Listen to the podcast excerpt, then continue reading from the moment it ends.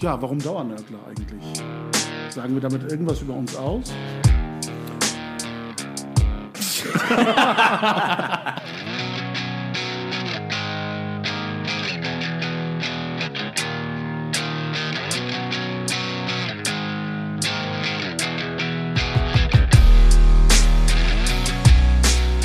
Herzlich willkommen zu einer neuen Episode der Dauernörgler.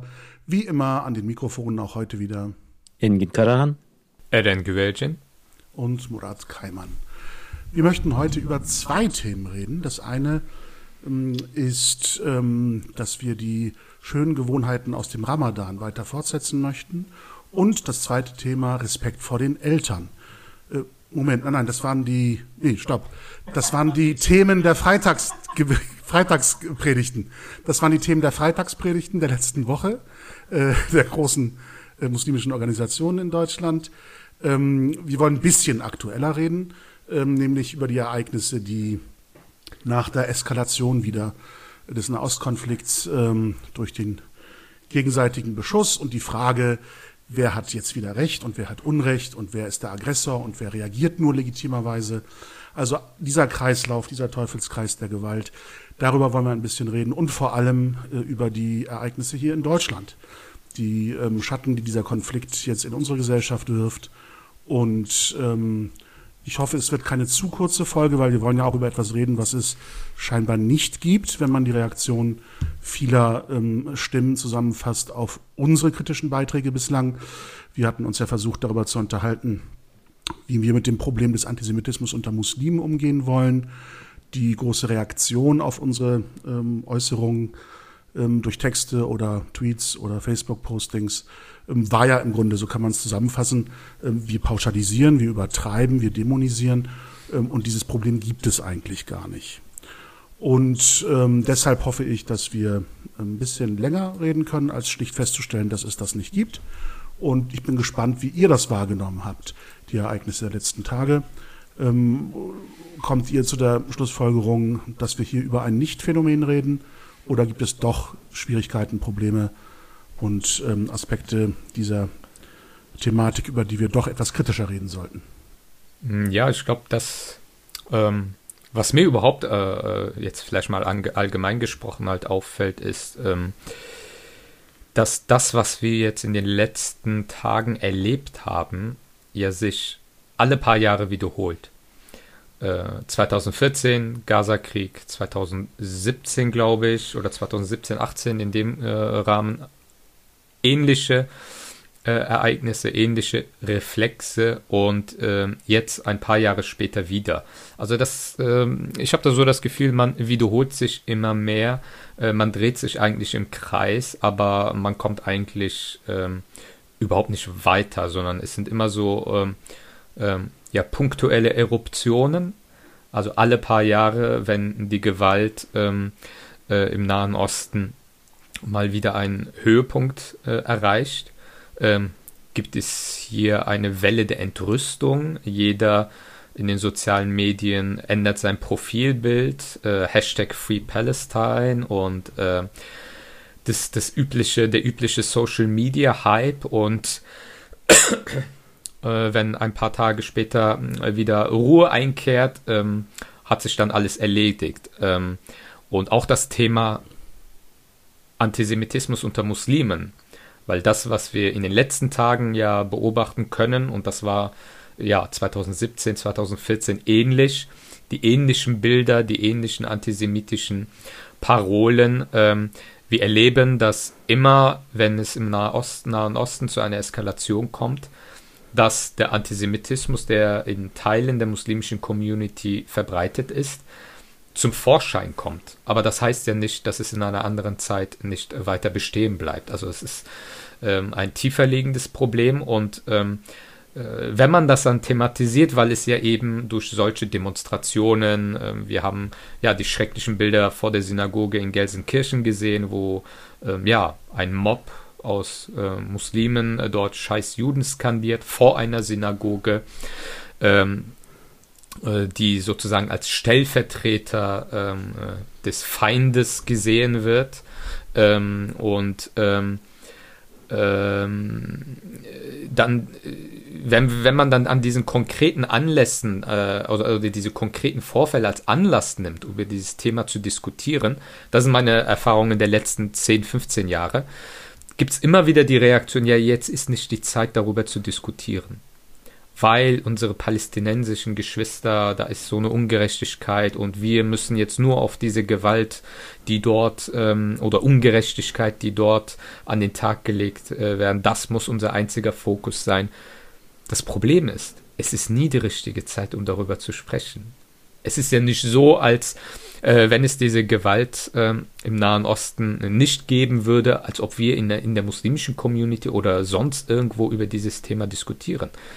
Ähm, das Problem ist immer, also eine Ursache, das ist meine äh, Erfahrung zumindest, meine Beobachtung, vielleicht könnt ihr das irgendwie mir widersprechen oder ergänzen. Ähm, man will das Problem gar nicht beim Namen nennen und deswegen halt immer diese irritierten Reaktionen.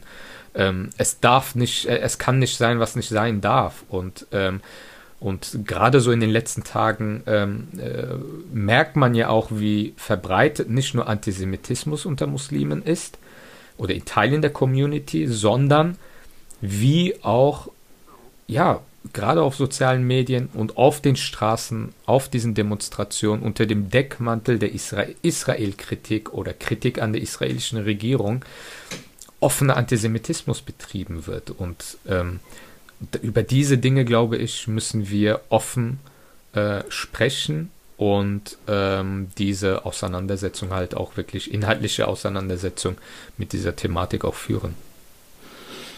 Also meine Erlebnisse der letzten Tage waren tatsächlich etwas durchtrieben und wieder mal ernüchternd und erschütternd vor dem Hintergrund, dass ich tatsächlich erleben durfte, sowohl bei den Besuchen jetzt zu den Festtagen als auch bei den Kontakten mit Bekannten, wie normal antisemitische Äußerungen oder judenfeindliche Äußerungen sind. Es war nicht so, dass ich das Thema auf, auf die Tagesordnung gebracht habe oder dass ich das Thema angesprochen habe, aber mit den laufenden Ereignissen kam das Thema halt so oder so auf die Tagesordnung, aber es lief dann jedes Mal darauf hinaus, dass ich am Ende irgendjemanden darauf hinweisen musste, was, was für antisemitisches oder judenfeindliches Zeug er da von sich gibt.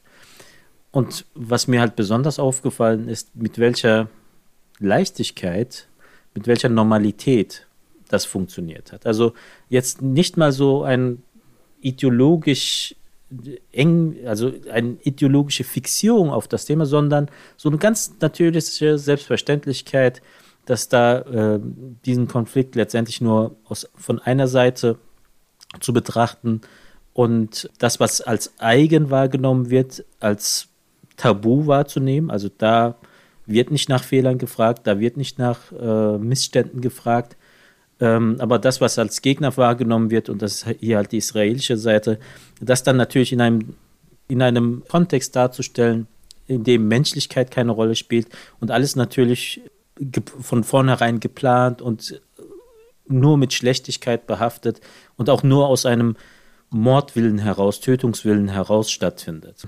Wie gesagt, auch mit, auch mit einer sehr naiven, in Anführungsstrichen naiven Leichtigkeit, was man sonst nur bei allgemeinen Positionen der einer Mehrheit, also als so Mehrheitsposition wahrnehmen würde. Wo, wo ich mir dann die Frage stelle oder gestellt habe auch und auch teilweise den Akteuren dann gestellt habe, wie es sein kann, dass sie gerade auch mit dem Anspruch, Muslim zu sein und gerade auch mit dem Anspruch, ähm, dass so etwas wie Rassismus sich halt nicht mit dem Muslimsein verträgt, wie sie aber so einen spezifischen Rassismus ohne zu zögern an den Tag legen können und gar nicht mal wahrnehmen, wie rassistisch sie darüber kommen. Für mich ist das halt auch aus einem Grund nochmal besonders schwierig. Ich bin im Bereich Antirassismus aktiv. Ich bin gerade auch dabei, eine Beratungsstelle gegen antimuslimischen Rassismus aufzubauen.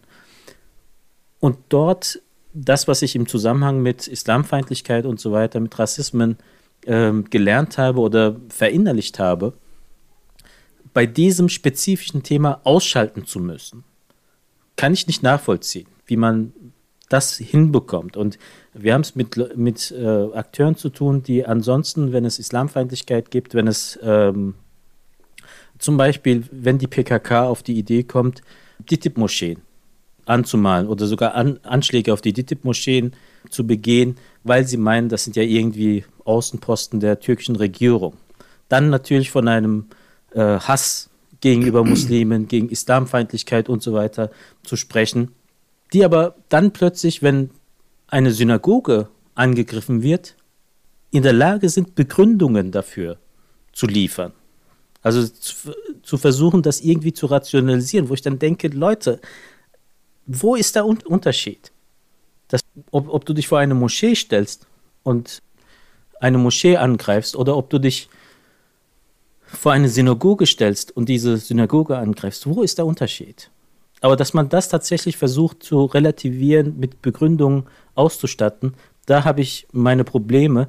Und ich muss tatsächlich sagen, ausgehend von den Erfahrungen, auch jetzt von den, auch von den langjährigen Erfahrungen, aber auch jetzt von den persönlichen Gesprächen, die ich jetzt nochmal die letzten Tage geführt habe, was mir besonders wehtut, ist zu sehen, wie sehr Mainstream das Ganze in der Community ist. Also ähm, klar, es gibt sicherlich noch andere, die, da, die sich selbst nicht antisemitisch äh, positionieren oder antisemitische Äußerungen von sich geben, aber wie viele auch von denen einfach die Klappe halten oder teilweise auch gar nicht hinhören wollen, wenn solche Äußerungen fallen in der Community, ähm, dass sich weigern, das wahrzunehmen und auch das anzuerkennen, das bringt mich dann doch schon ein Stück weit an, an den Rand der Verzweiflung. Ich, ähm, also das, das Phänomen ist ja nicht neu. Wir hatten ja vor etwa drei, vier Jahren diese Demonstration am Brandenburger Tor. Ich glaube, anlässlich des Al-Quds-Tages war das damals. Und ähm, dort hatten wir ja ähnliche Ausfälle. ähnliche Parolen, die skandiert worden sind. Also das Phänomen ähm, ist nicht etwas, das jetzt aus heiterem Himmel ähm, uns in den Schoß gefallen ist. Deshalb war ich gespannt darauf, nicht unbedingt was passiert, sondern wie die Reaktionen darauf ähm, inhaltlich und, und vom Stil her sein werden, wenn wir das kritisieren. Und das haben wir ja getan, sehr deutlich, und Antisemitismus unter Muslimen als Problem benannt, um das wir uns als muslimische Gemeinschaften kümmern müssen. Und die Reaktionen darauf, die ähm, waren vielsagend. Jeder von uns hat ja auf unterschiedlichen Ebenen und Kanälen ähm, Feedback bekommen, wenn man das mal so sagen darf.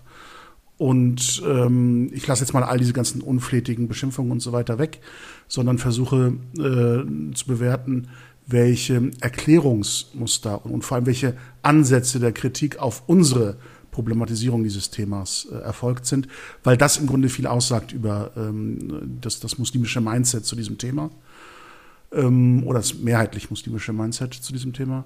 Ähm, das ist zum Beispiel auch so eine Geschichte. Ne? Du musst in, in deinen Aussagen ständig relativieren, um nicht missverstanden zu werden. Du sagst, es gibt das Problem Antisemitismus unter Muslimen. Die Reaktion darauf ist, wie kannst du es wagen, alle Muslime als antisemitisch zu bezeichnen? Haben wir nicht getan, habe ich nicht getan, aber das wird so wahrgenommen. Du, benennst ein Problem und ist nicht das Problem wird äh, als Skandal begriffen, sondern dass du es überhaupt benennst und damit vermeintlich alle Muslime meinst. Oder du sagst, ähm, die ähm, Parolen, die da skandiert worden sind, die judenfeindlichen, judenhassenden Parolen, die entstehen da nicht spontan in dieser Demonstrationssituation, sondern äh, diese Gedanken sind vorher schon irgendwo mal geäußert worden in muslimischen Sozialräumen. Und sie sind bestätigt worden, entweder durch Zuspruch oder durch fehlenden Widerspruch. Und dadurch machen junge Leute die Erfahrung, dass sie mit solchen Äußerungen nicht aus der Rolle des guten Muslim fallen, sondern ähm, das vereinbaren können mit ihrem Selbstbild. Ich bin ein frommer, anständiger Muslim, moralisch, ethisch, mit allem, was dazugehört habe diese Ansicht äh, über Juden, nämlich eine hassende, feindliche Ansicht. Aber das ist kein Widerspruch in meiner Gemeinschaft. Das wird nicht als Problem adressiert, sondern das läuft so durch. Und genau das Phänomen äußert sich in, in ähm, den Reflexen. Ja, also wir wollen doch nur Israel kritisieren. Warum soll das jetzt plötzlich alles Antisemitismus sein? Also man hat in den Binnensphären, und mit Sozialräumen meine ich alle, Familie, Verwandtschaft, Freundeskreis, Sportverein, Moschee, Straße, Club, Disco, alles Mögliche, wo man auf andere Muslime trifft und sich mit ihnen über solche Themen unterhält. Und äh, dass man dies einübt sozusagen und diese Erfahrung macht, das widerspricht sich nicht, äußert sich eben in diesen Reflexen. Ähm, und, und es ist nicht die, niemals die Erfahrung gemacht worden, zu differenzieren zwischen einer antisemitischen Äußerung und einer Äußerung, die sich auf ähm, Kritik bezieht in, im Hinblick auf israelische Regierungspolitik. Also ein solches Differenzierungsvermögen scheint vollkommen zu fehlen. Oder es wird gar nicht darauf geachtet oder es gibt keine ähm, Sensibilität, eine solche Differenzierung vorzunehmen, weil man ohnehin ein antisemitisches, äh, eine antisemitische Grundeinstellung mitbringt und gar nicht diese, diese Differenzierungsabsicht oder Notwendigkeit sieht. Und wenn man all das thematisiert, ähneln die Reaktionen darauf diesen, diesen Phasen der Trauerbewältigung. Also auf der ersten Ebene Leugnung. Ne? Das, das, Problem gibt es gar nicht. Ne? Also wir, wir sind die Bösen, die jetzt etwas unterstellen und konstruieren. Und dann kommt man eben auch mit anekdotischer Evidenz. Bei mir in der Familie gab es nie äh, Antisemitismus, bei mir im Moscheeverein gab es nie Antisemitismus. Also gibt es das Phänomen unter Muslimen gar nicht.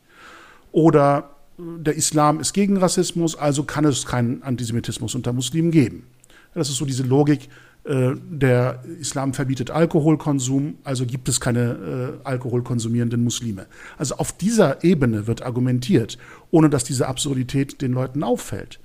Und auf der zweiten Ebene, wenn diese Leugnung nicht funktioniert hat und man weiter konfrontiert wird mit diesem Problem, kommt dann die Wut. Das äußert sich dann ja in den Ausfällen uns gegenüber. Beschimpfungen, Unterstellungen einer falschen Absicht, ähm, einer äh, eigennützigen Absicht, Gefallsucht, alles, was eben klassischerweise dann ins Feld geführt wird, warum man plötzlich dieses Thema aufbringt, um abzulenken vom antimuslimischen Rassismus. Also wir Muslime möchten vom antimuslimischen Rassismus ablenken und beschuldigen andere Muslime jetzt einer antisemitischen Gesinnung. Oder wir wollen vom Nahostkonflikt ablenken und nicht darüber reden, warum Israel so schlecht ist und warum die Palästinenser so ungerecht behandelt werden. Also all diese Erklärungsmuster, ganz kreative Theorien, warum es keinen Antisemitismus unter Muslimen gibt, um über das eigentliche Problem nicht reden zu müssen. Und ähm, die, die ähm, nächste Phase ist dann dieses Verhandeln. Ne? Also, dass man versucht zu argumentieren, warum man eigentlich nicht antisemitisch ist mit dem, was man sagt. Das, das Kreativste, was ich da gelesen habe, war heute ein, ein, ein Erklärungsbeispiel, ähm, dass und, und, und, und dem äh, Urheber, also ich, ist egal, wer das jetzt war, ne, aber es ist sehr typisch, dem Urheber fällt überhaupt nicht auf, dass sein Erklärungsmodell auch antisemitisch ist. Also das ist das Faszinierende an der ganzen Sache. Wie war das Erklärungsmodell? Das, das ging folgendermaßen. Die Medien sind alle kontrolliert, von wem wohl. Deshalb berichten sie nur selektiv vom Leid der Muslime ganz weit weg wie zum Beispiel Osttimor oder äh, Rohingya, Burma oder Uiguren, äh, Uiguren in, hm. in äh, Westchina und so weiter. Und die Medien verfolgen mit dieser Thematisierung des muslimischen Leidens eine muslimschädliche Absicht. Sie planen irgendwelche Kriege und instrumentalisieren das Leid der Muslime dafür oder haben andere finstere Hintergedanken antimuslimische natürlich, um das zu thematisieren. Und das ist der Grund, warum der Urheber dieses Unrecht seiner Glaubensbrüder nicht so anprangern kann öffentlich, wie er das gerne würde, weil dann würde er nämlich denen in die Hand und in die Karten spielen, die diese Medien kontrollieren, wer immer das auch wohl sein mag. Also er sagt im Grunde, ich gehe deshalb nicht vor ein chinesisches Restaurant und demonstriere gegen China, ähm, weil das den Medien helfen könnte, die ja die Bösen oder von den Bösen kontrolliert werden. Aber über das palästinensische Leid wird angeblich gar nicht berichtet und das wird totgeschwiegen, ähm, damit man eben keine Solidarität entwickelt mit dem Leid dort. Und deshalb ist er dazu berufen, das ganz laut anzuprangern so wie er das eben bei den anderen Beispielen nicht kann, um den Bösen nicht zu helfen, muss er beim Beispiel Israel und Juden natürlich den Bösen sich widersetzen und das ausdrücklich thematisieren. Also das war das kreativste Erklärungsmodell, äh, warum es keinen Antisemitismus gibt und warum man mit zweierlei Maß misst, wenn der Gegner ein Chinese ist oder ein Burmese oder ein Buddhist und äh, auf der anderen Seite eben ein Jude. Also da wird weltweit ein, äh, ein Unterdrückungsmuster gegenüber muslimischen Minderheiten gefahren, nur um von Israel abzulenken. Ja, natürlich. Und deshalb kannst du dir auch denken, wer die Medien kontrolliert. Ne? Also das Darauf ist das erst kommen, Erklärungsmuster. ja. Und ähm, deshalb ist man so selektiv mit seinem Protest. Man hilft denen, über die überhaupt nicht berichtet wird. Ne? Also das, das Thema ist ja überhaupt nicht präsent seit Jahren. Und ähm, all die anderen, über die berichtet wird, da ist die, die Berichterstattung scheinheilig, weil sie eigentlich antimuslimische Ziele verfolgt. Und deshalb darf man das nicht unterstützen, indem man das selber aufgreift und thematisiert durch Demonstrationen oder sowas für seine Glaubensbrüder.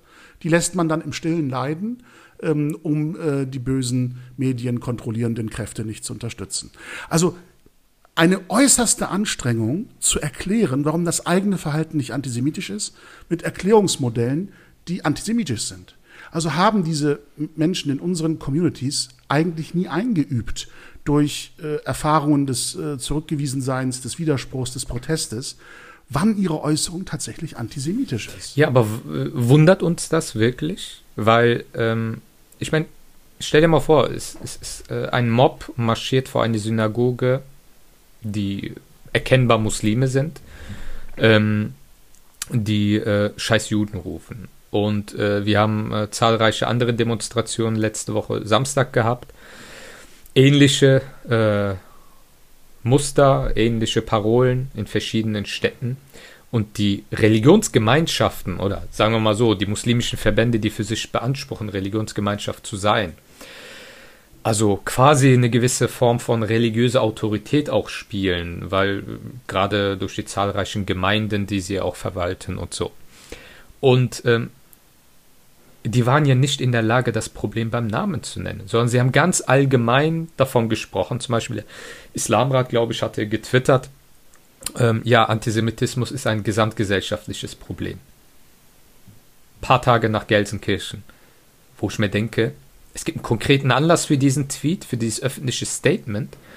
Und dieses Statement ist, Antisemitismus ist ein gesamtgesellschaftliches Problem. Man ist gar nicht in der Lage, klar äh, zu kennzeichnen, okay, das waren Muslime, die das gemacht haben, und dann die Verantwortung auch ähm, zu übernehmen als eine Religionsgemeinschaft, die zu Muslimen spricht, dass man dieses Thema auch beim Namen nennt. Es geht nicht um einen rechten, linken oder wie auch immer äh, äh, ausgearteten Antisemitismus, sondern es geht ein Antisemitismus deiner Religionsgemeinschaft. Du bist nicht in der Lage, das öffentlich zu kommunizieren, das beim Namen zu nennen. Und ähm, das, das, äh, das, diese Verdrängung, wenn das schon ähm, äh, in, in, in, den Verbänden, die für sich beanspruchen, für die Muslime zu sprechen oder zumindest ihre Gemeinde zu vertreten, wenn da diese Verdrängung schon stattfindet, wie soll das bei, den, äh, bei der Basis, bei den einfachen Leuten dann sein?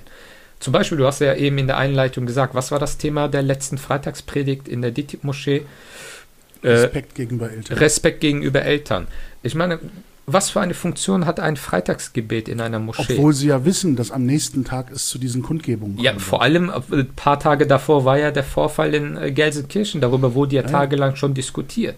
Und die Funktion einer Freitagspredigt ist ja, okay, da ist ein Thema, was die Gemeinde, zu der ich als Imam spreche, beschäftigt. Und ich als Imam, aus dieses, in dieser verantwortungsvollen Position, ähm, gebe, gebe äh, meinen Gemeindemitgliedern äh, eine gewisse Richtschnur, eine gewisse, gewisse Anleitung. Wie sollen sie mit diesem Thema umgehen? Das wäre doch die äh, beste Gelegenheit gewesen, das in einer Freitagspredigt zu thematisieren. Aber warum ja. wird das nicht thematisiert? Aber das ist es doch ist, unrealistisch. Ja, es gibt verschiedene Gründe. Ja, so aber, fair aber, müssen wir sein. Äh, nein, nein, da, so da bin ich, nein, nein, nein, sagen, nein. Sie können das gar nein, nicht. Sie, nein, Sie können es nicht. Da widerspreche ich dir, da gibt's, da, da, auf, das hat nichts mit Fairness zu tun. Das nein, hat nichts ich unterstelle erstmal, ich unterstelle erstmal, das ist ja das, was uns immer vorgeworfen wird, ne, dass wir immer nur die schlechtesten Absichten unterstellen. Ich unterstelle jetzt mal die beste Absicht, dass alle äh, bei der IGMG und bei DITIB hier in Köln ähm, das Problem sehen, es sie schmerzt und sie eigentlich was dagegen sagen wollen in der Freitagspredigt. Ne? Also ich unterstelle das jetzt mal. Mir ist klar, wie absolut unrealistisch und unwahrscheinlich diese Unterstellung ist, aber ich unterstelle mal diese beste Absicht. Um ein strukturelles Problem aufzuzeigen. Ähm, dass das ja im Grunde all diese Theorien, das ist gar kein Problem äh, von uns, das wird uns von außen zugeschrieben, äh, mal zu dekonstruieren. Bei der DTIP kann sich niemand trauen, eine solche Freitagspredigt zu schreiben und zu halten, weil zeitgleich Erdogan in der Türkei Reden hält und sagt, die Juden sind so niederträchtig, dass sie Frauen und Kinder, die schon am Boden liegen, schlagen. So ist halt der Jude. Und die Juden bringen Kinder um, weil das eben äh, in ihrem Blut liegt, weil sie Juden sind. Daraufhin äh, verurteilt der amerikanische Präsident Biden diese Aussagen als antisemitisch und wenig hilfreich in diesem Konflikt. Und der ganze Staatsapparat in der Türkei läuft heiß, um zu erklären, warum das nicht antisemitisch ist, diese Äußerung. Ja. also genau, genau das. Ne, und dann kann doch ein Staatsbeamter der Dianet hier äh, sich nicht aus dem Fenster lehnen und sagen, ähm, äh, wir empfehlen euch bitte nicht antisemitische Parolen auf der Straße zu brüllen ne? und, und seid Ich verstehe, bitte, was ne? du meinst, Murat. Und die Militär kann, kann sich auch nicht hinstellen und sagen, seid nicht antisemitisch, weil sie einen äh, Gründervater hat, um, um es mal so geistig auf, auf die Urheberschaft zurückzuführen, äh, der in seinem Gedankengut völlig unhinterfragt äh, krasseste antisemitische Narrative jahrelang gepflegt hat und immer noch publiziert wird. Äh, ähm, ja, ja, also, also da muss ich dir aber also, widersprechen. Aber, da muss ich dir widersprechen. Wenn, wenn sie, und wenn zwar, sie das tun würden, wenn sie das tun würden, gäbe es den ersten Shitstorm aus der eigenen Basis. Ja, das meine ich. Seit, das seit, meine ich. Darauf will ich ja hinaus. Darauf ja. will ich ja hinaus. Du brauchst gar nicht nach Ankara, du brauchst ja, gar nicht auf Erdogan aus der zu eigenen zeigen. Basis, der sagt, was macht ihr denn da plötzlich? An wen habt ihr euch verkauft? Warum unterstützt ihr nicht unsere palästinensischen Brüder? Warum schimpft ihr nicht gegen den bösen Juden? Das wären die Reaktionen aus der eigenen Basis. Und deshalb können sie es faktisch nicht. Und Monat, diese Reaktion gibt es ja, ja. Wenn du dir zum Beispiel, Kemal Ergun hat ja ein interessantes Video veröffentlicht, so eine Erklärung auf Türkisch, ähm, nach tagelangem Schweigen und Nichtäußerung zu irgendetwas, also weder zu den Vorfällen in Gelsenkirchen noch irgend, zu äh, irgendwelchen anderen Ereignissen, hat er so ein zwei, zweieinhalb Minuten Video, aber auf Türkisch veröffentlicht, in dem es darum geht, dass man als Muslim keine Kirchen, Synagogen, Klöster und Gebetsstätten angreifen soll. In Anlehnung an einen Koranvers. Genau. genau. Aber sowas von unkonkret und sowas von so in die Breite gesprochen, dass du denkst, okay, also ich, ich habe darauf keinen so konkreten Adressen. Aber, aber das, ist, das, das ist ja da, das da Problem. So eine, ne? das, wenn eine Moschee, wenn eine Moschee angegriffen werden würde oder wenn es einen rassistischen Anschlag oder was auch immer, da sind wir doch gerade die Muslime so penibel äh, zu Recht auch, das Tatmotiv der jeweiligen Täter klar benannt wird. Dass es halt eben auch klar benannt wird, dass es eine islamisch, islamfeindlich motivierte Tat war oder was auch immer. Ähm, aber wenn es dann um, um, um, um, äh, auf der, um solche Fälle, Ding, äh, Fälle äh, geht, dann auf einmal äh, verallgemeinern wir unsere Formulierung und so weiter und so fort, statt konkret ähm, äh, die, die Tatmotive, die Motive, wieso diese Menschen so und so gehandelt haben in den letzten Tagen, sei es vor Synagogen, auf den Demonstrationen und so weiter, klar zu benennen. Ein anderes Beispiel zum Beispiel.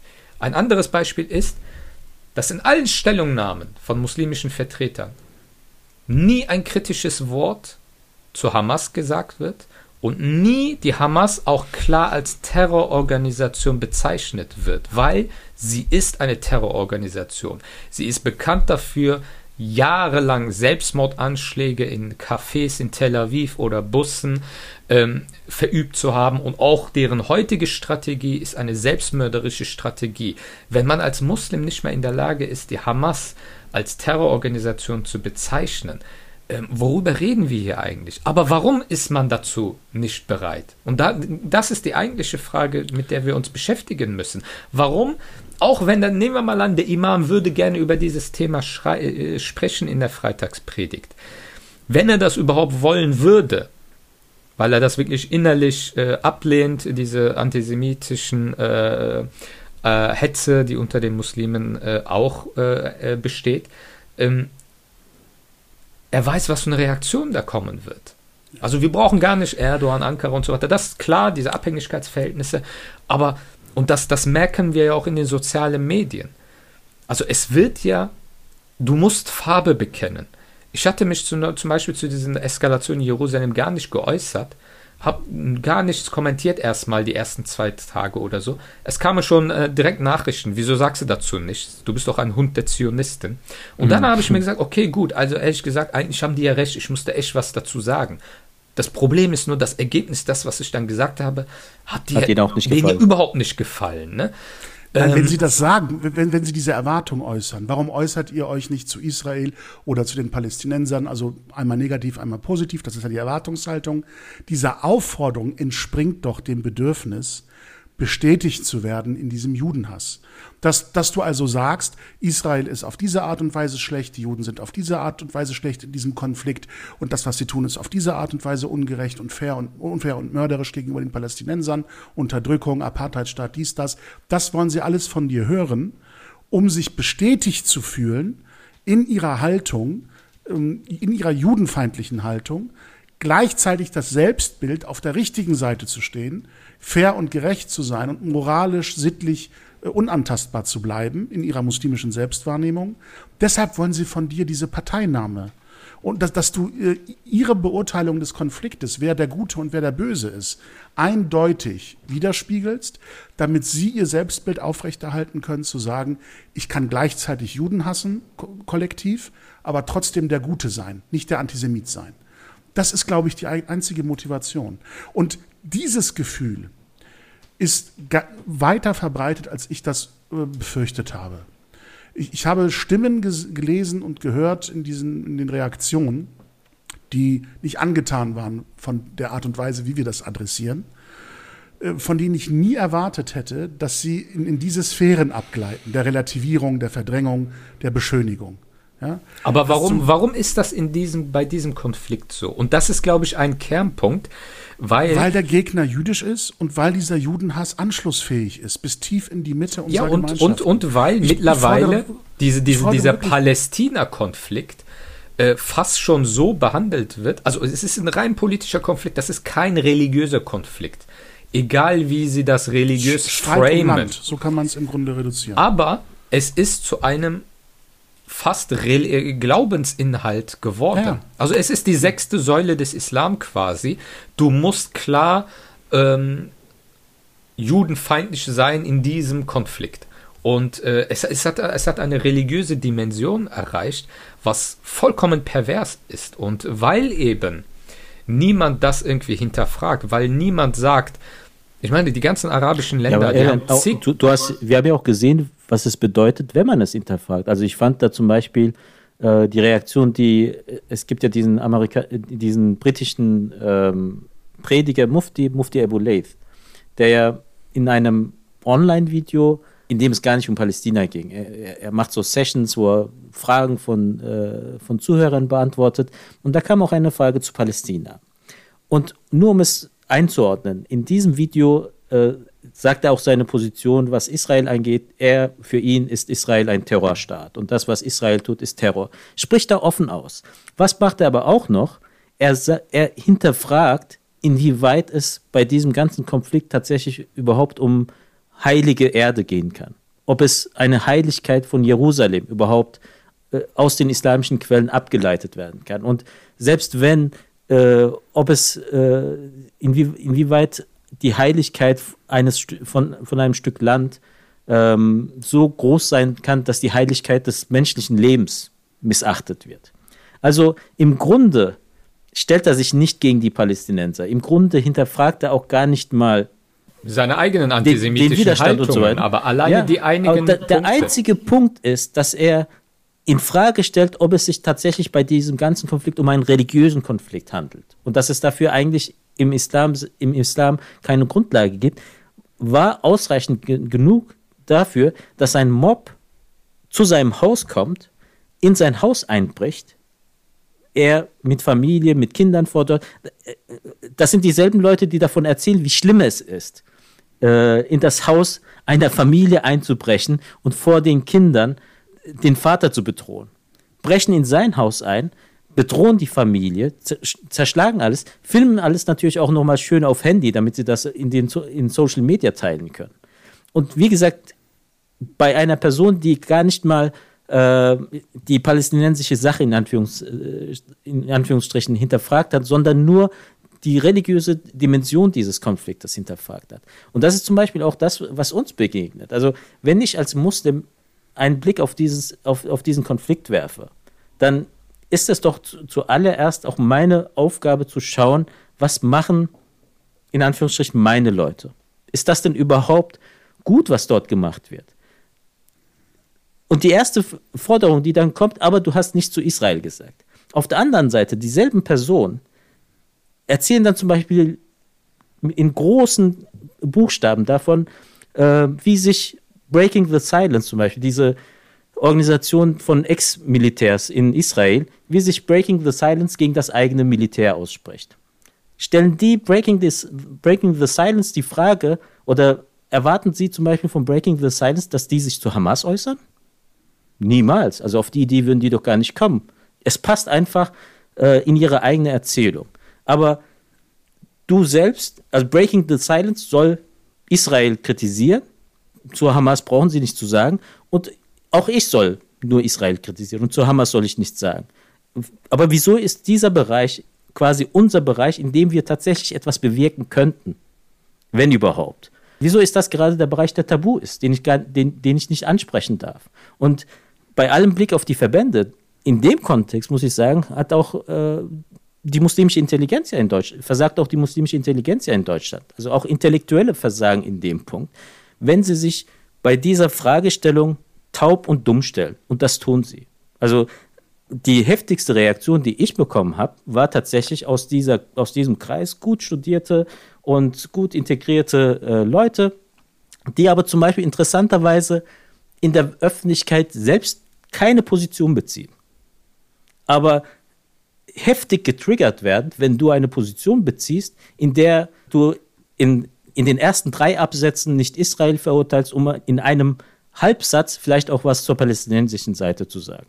Und das sind aber auch dieselben Leute, die die Community an sich und auch äh, die Moscheegemeinden und so weiter eigentlich nur noch als folkloristischen Rückzugsraum sehen überhaupt keinen Bezug zu der Community haben, überhaupt keinen Austausch mit dieser Community haben, auch keinen Austausch haben wollen. Das sind zum Beispiel auch Leute, die, die kenne ich noch aus meiner eigenen Verbandszeit, die hättest du nie dazu bringen können, dass sie sich irgendwo aktiv eingebracht hätten und auch erst recht äh, nie dazu bringen können, dass sie ihre, ihren eigenen Namen in irgendeine Vorstandsliste gebracht hätten. Die kamen dann gern zum Grillen, die kamen gern zum, äh, zum Fußballspielen, aber wenn es, selbst wenn es darum ging, eine Teilnehmerliste zu, aufzustellen, hieß es dann, ja, schreib bitte meinen Namen nicht dorthin, ich, ich will noch Karriere machen und so weiter. Ja, und ich, ich bin der letzte Depp dort oder was, der quasi alles äh, opfert für die, äh, für die Arbeit, für die Gemeinschaft. Ähm, und dieselbe Person kommt, äh, maßt sich heute an, mir oder unser eins zu sagen, keinen Bezug mehr zur Community zu haben. Und ich glaube, an dem Punkt sind ähm, zwei Aspekte wichtig. Nochmal zu betonen, weil ich, ich ähm, spüre geradezu durch das Mikrofon, ähm, wie der Blutdruck der Zuhörerschaft steigt, der uns immer vorwirft, wir würden alle Muslime in einen Topf werfen. Äh, ausdrücklich nochmal unterstrichen. Wir äh, sagen nicht, alle Muslime sind glühende Antisemiten. Und das ist ein rein muslimisches Problem. Mir ist es völlig egal, wo es in der Gesellschaft noch Antisemitismus gibt. Also egal im Sinne von, ähm, äh, ob es mein Problem ist sozusagen. Ähm, natürlich als, als Angehöriger dieser Gesellschaft ist das auch mein Problem. Aber meine Priorität, wenn ich dieses Problem analysiere, liegt auf meiner Gemeinschaft. Da kann ich am ehesten etwas verändern. Und deshalb ähm, relativiere ich nicht, indem ich sage, in, in diesen Bereichen der Gesellschaft gibt es auch noch Antisemitismus. Das hier, was wir beschreiben, ist unser ganz spezieller Antisemitismus. Und um den müssen wir uns kümmern. Und wenn wir das sagen, heißt das nicht, alle Musliminnen sind Antisemiten. Aber wir stellen fest, und das ist unsere persönliche Erfahrung, durch viele, viele Jahre auf unterschiedlichsten Ebenen dieser Gemeinschaften, dieses Gedankengut ist viel zu tief anschlussfähig in der Mitte dieser Gemeinschaften. Und sei es auch nur unter dem Aspekt, dass nicht widersprochen wird, wenn so etwas geäußert wird. Und jeder, der das anzweifelt und sagt, äh, das ist übertrieben, möge in eine Teestube gehen, Moscheeverein oder nicht, Kulturverein, äh, Hockey-Runde, äh, Kartenspielrunde, Sportguckrunde oder sowas, in irgendeine Teestube gehen, die arabisch oder türkisch geprägt ist, Nachrichten einschalten, Nahostnachrichten hören und dann sagen, laut, ah, wisst ihr was? Das, was die Hamas da macht, das ist doch nichts anderes als das, was die PKK macht. Das sind alles Terroristen. und natürlich kann sich ein Staat sowas nicht gefallen lassen.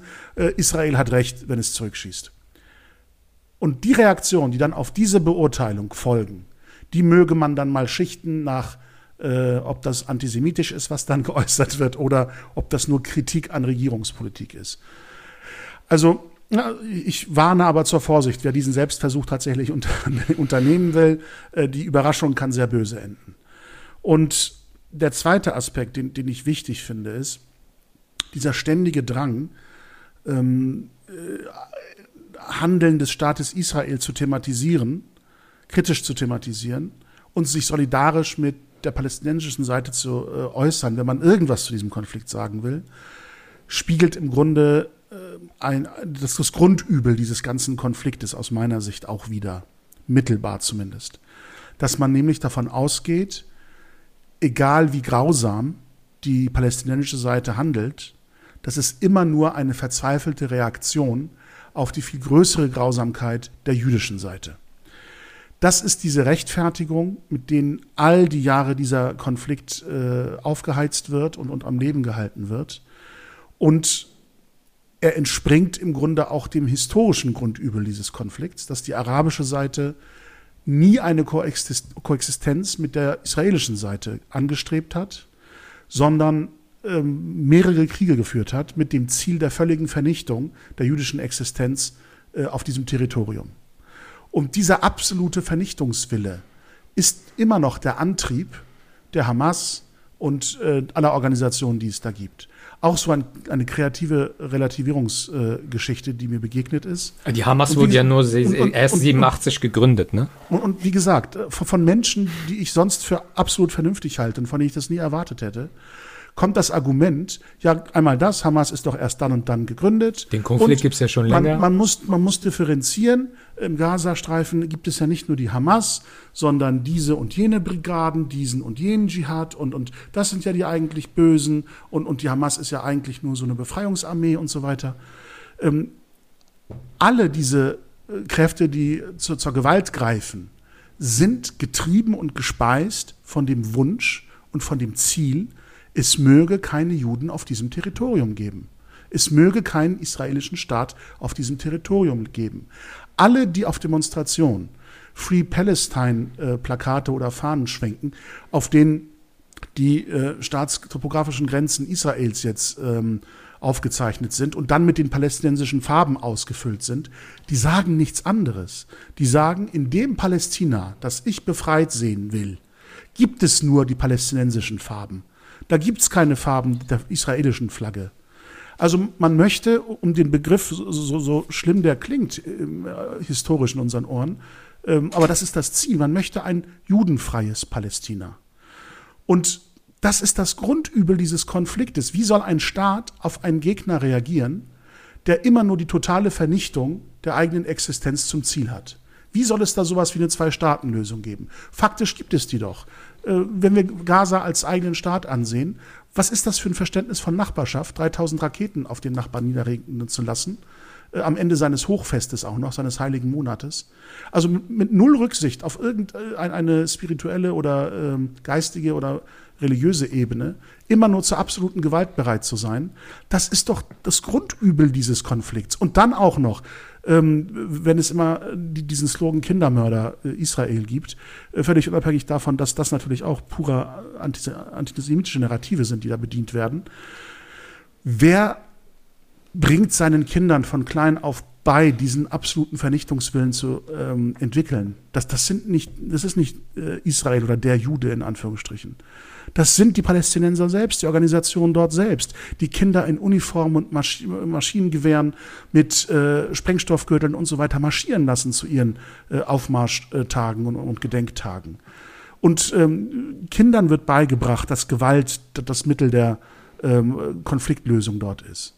Und ähm, wer das tut, wer, wer seine eigene Bevölkerung in dieser Art und Weise instrumentalisiert, weil er die Bevölkerung des Gegners komplett als Kombatanten und als legitimes Angriffsziel wahrnimmt und sich dann hinstellt und sagt, die bringen aber unsere Kinder um, wie soll ich mich als Muslim dazu verhalten, außer zu sagen, ich lehne das total ab, so ein Verhalten, so eine Gesinnung, so eine Haltung. Egal wie ungerecht der Konflikt äh, von Seiten des israelischen Staates gestaltet wird oder zu welchen Mitteln der Staat greift. Ja. Dann bin ich doch an meinem Schicksal zu einem großen Anteil auch selbst verantwortlich, wenn ich zu solchen Mitteln greife. Warum, warum nehme ich äh, die schicksalhafte Entwicklung der Geschichte nicht hin und sage, ich habe diverse Kriege ähm, mit diversen kriegerischen Mitteln versucht, mein Ziel hier zu erreichen. Und das Schicksal hat vorgesehen, dass ich all diese Kriege verliere. Also wenn man aus einer rein frommen Perspektive ja, drauf Vor allem am Ende ist das halt kann das, kann das nicht ein göttliches Zeichen sein, zu sagen, du liegst mit deiner Absicht und den Mitteln, zu denen du greifst, falsch. Und damit ist dir kein Erfolg beschieden. Kommt man nie auf die Idee, mal sich auf diese Art und Weise zu hinterfragen, aus einer religiösen Perspektive. Wenn denn Gott mit mir ist, wer mag gegen mich sein? Also, das, diese Absurditäten, die äh, will keiner besprechen, sondern immer nur eine klare Parteinahme. Sorry, ich kann keine Partei unterstützen, die so eine Gesinnung hat, zu solchen Mitteln greift und solche Ziele verfolgt. Das aus einer muslimischen Haltung heraus kann ich das nicht. Ich, ich setze mal von der anderen Seite an, Murat. Also wenn mir das Leid der Palästinenser, das Leben der Palästinenser wichtig ist und die ist mir auch wichtig. Also letztendlich habe ich da auch Glaubensbrüder, Glaubensschwestern. Aber dann stelle ich die Frage, was hat diese ganze Eskalation jetzt palästinensischen Zivilisten gebracht? Sowohl die Aufmärsche hier, dass du hier vor Synagogen äh, protestiert hast, dass du hier Scheißjuden geschrien hast und so weiter. Welchen Beitrag hat das zum Abbau des Leides der Palästinenser äh, beigetragen? Spinnen wir mal weiter.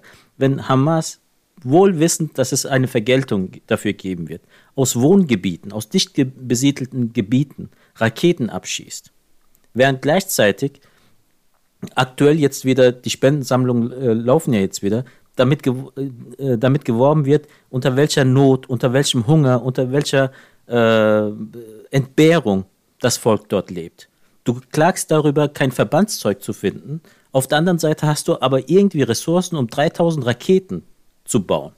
Wie menschenfeindlich gegenüber, gegenüber die eigenen Bevölkerung muss man eigentlich sein, um so etwas als legitim wahrzunehmen. Also selbst wenn du meinst, du bist Staat und selbst wenn du meinst, du bist in, ein, in einem Krieg, in einem Krieg, der eigentlich vor 70 Jahren schon verloren ist. Aber sagen wir mal, äh, es gibt ihn noch.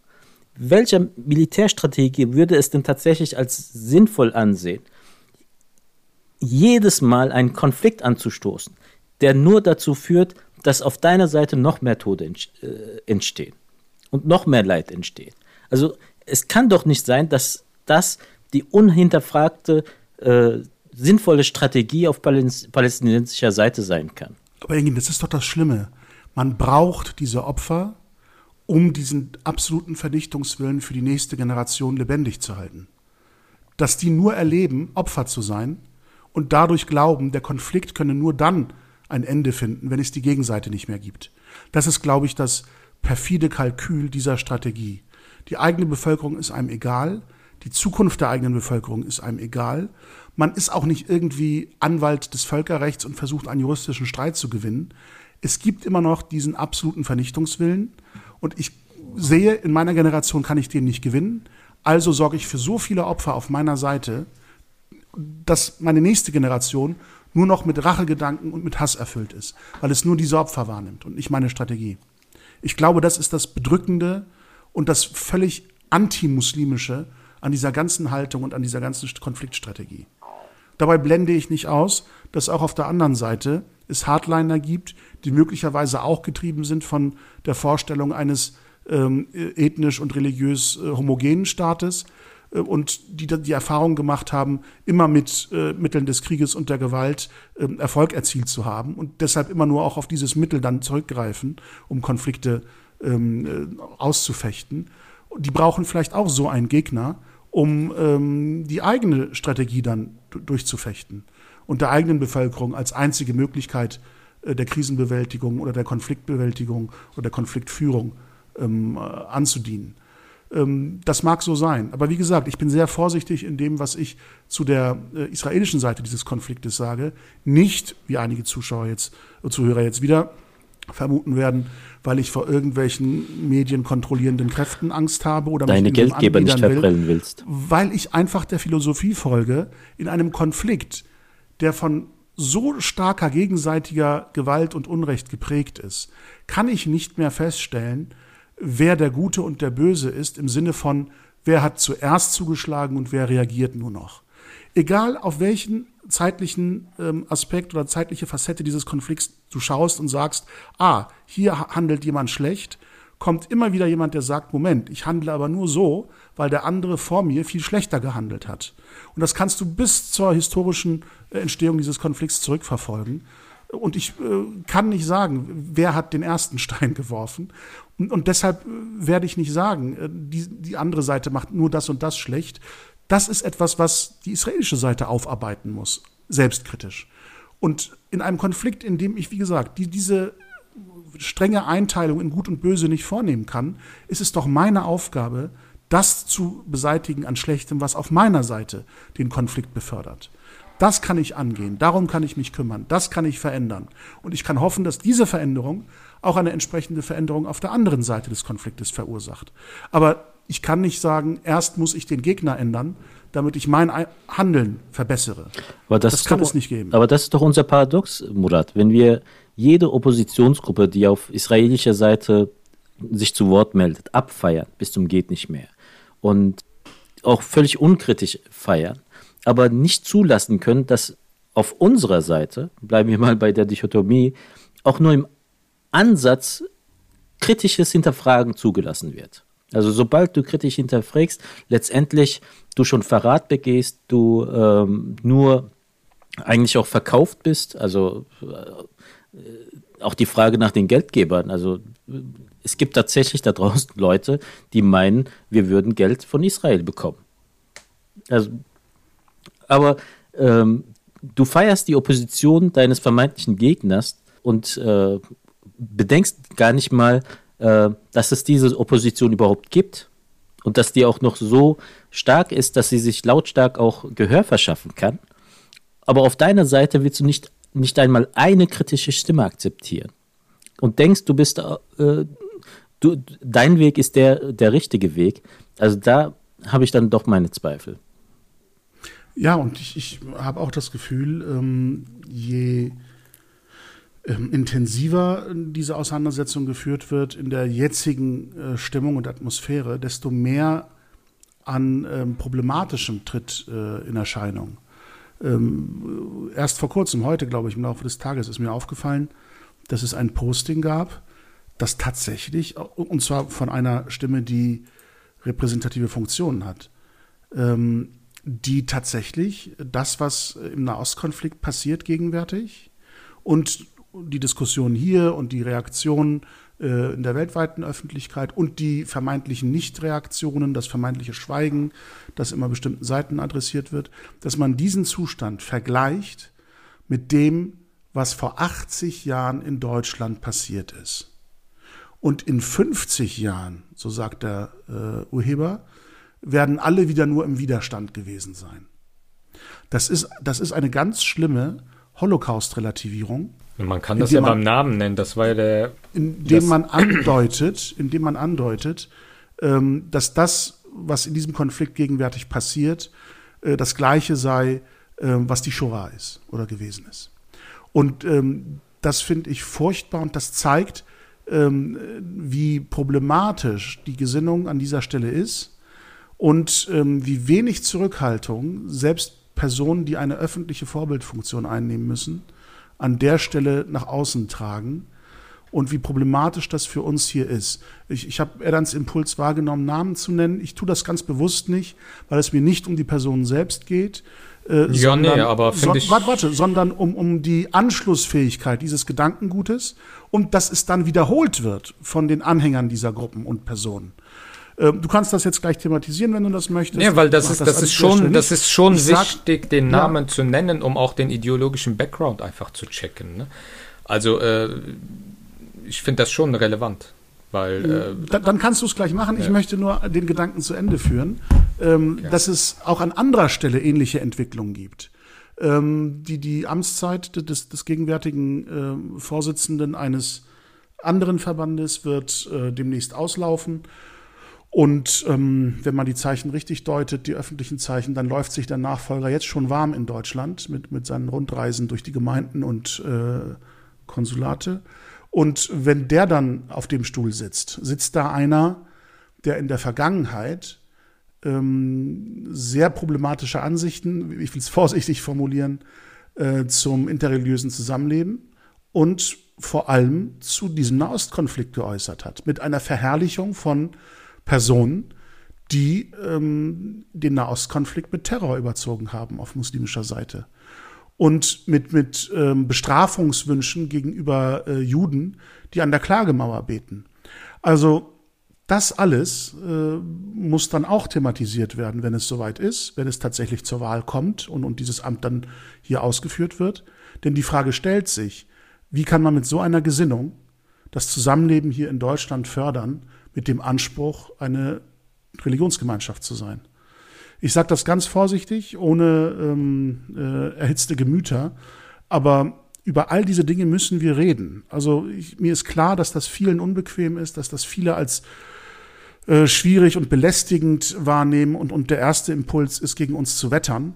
Aber an dieser Stelle kann es nur Verbesserungen geben, wenn wir Muslime uns dieser Thematik annehmen und sie nicht anderen überlassen, die das eher missbrauchen für eine islamfeindliche Gesinnung ähm, sondern wir müssen uns darum kümmern. Wir müssen vor der eigenen Haustür kehren, ähm, damit wir diesem Selbstbild, das wir als Muslime haben, ansatzweise gerecht werden können.